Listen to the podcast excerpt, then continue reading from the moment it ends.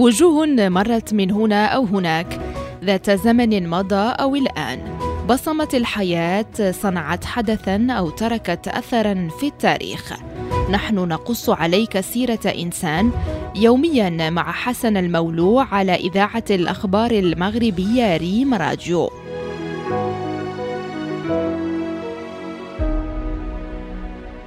موسيقار مغربي يوصف بسيد الايقاعات المغربية بلا منازع معزوفته الشهيرة رقصة الأطلس ما زالت شاهدة عليه. هو معلمة من المعلمات الفنية الثابتة ورمزا من رموز الحركة الفنية في المغرب. له تجربة طويلة في الإبداع والعطاء الفني. حديثنا اليوم سيداتي سادتي انساتي ضمن برنامجكم اليومي سيرة إنسان عن الموسيقار عبد القادر راشدي. رأى عبد القادر راشدي النور بحي سيد العواد بمدينة فاس في العام 1929 من عائلة تحرص على الاحتفال بالمناسبات الدينية والطقوس الاحتفالية التقليدية فوالدته كانت من النسوة الحضارات.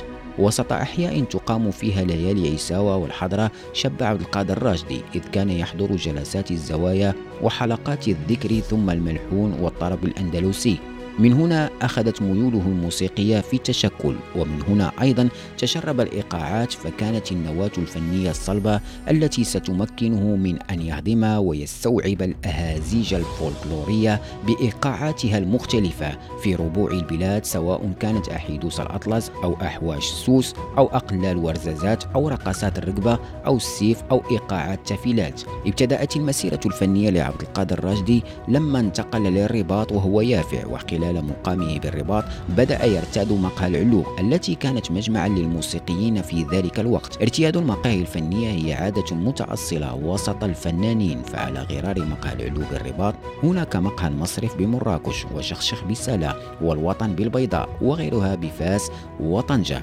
في ذلك الوقت ولردح من الزمن كان عبد القادر الراشدي ملازما للفنان والزجال أحمد طيب العلج. بعده لازم كل من عبد السلام بن يوسف والشيخ سيبيا والبروفيسور شوتان في معهد مولاي رشيد للموسيقى الأندلسية الذي كان يديره مولاي عمر الوالي. كما تتلمذ على يد الموسيقار المصري مرسي بركات الذي كلفه جلالة المغفور له محمد الخامس قدس الله روحه بتكوين العديد من الموسيقيين المغاربة بداية الأربعينيات من القرن الماضي.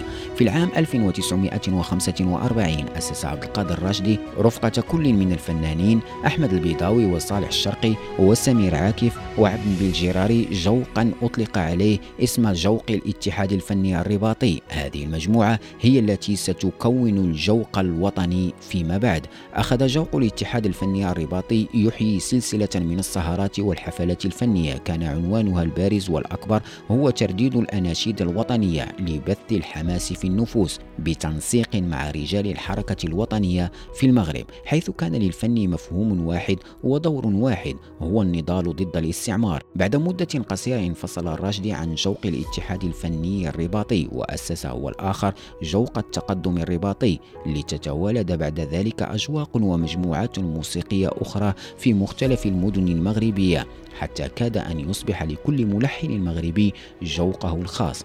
في العام 1948 أبدع عبد القادر الراشدي رائعته الخالدة معزوفة رقصة الأطلس وعمره آنذاك لا يتجاوز التسعة عشر رابعا قدمها أمام زعماء الحركة الوطنية المهدي بن بركة عبد الرحيم بوعبيد وعبد الله إبراهيم ومنذ ذلك التاريخ أصبحت المعزوفة الأكثر انتشارا ليس في المغرب فقط بل سفيرة حتى في دول الخليج.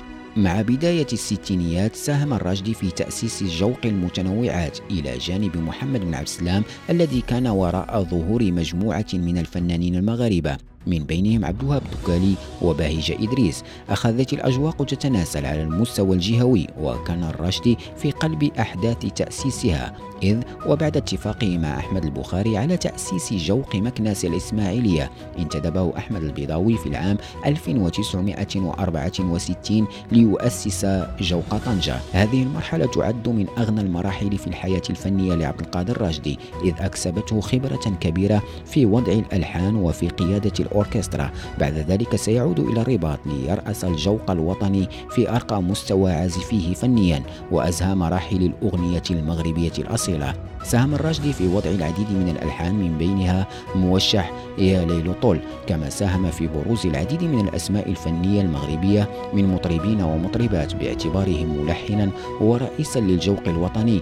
فكان وراء ظهور كل من الفنانة المغربية نعيم سميح بأعمال متميزة على غفلة. جارية جاري أمري لله وأيضا سميرة بن سعيد وعزيزة جلال وعبد الهادي بالخياط وغيرهم ممن غنوا من ألحانه. فضلا عن تلحينه للأغاني العاطفية والوطنية اشتهر الراشدي بتلحينه للأغاني الدينية التي أصبح رائدا فيها بعد أن لحن للراحل إسماعيل أحمد مجموعة من الأغاني الناجحة منها المثل العالي يا محمد يا شفيعنا الهادي وللراحل معطي بالقاسم أغنية يا أكرم الخلق.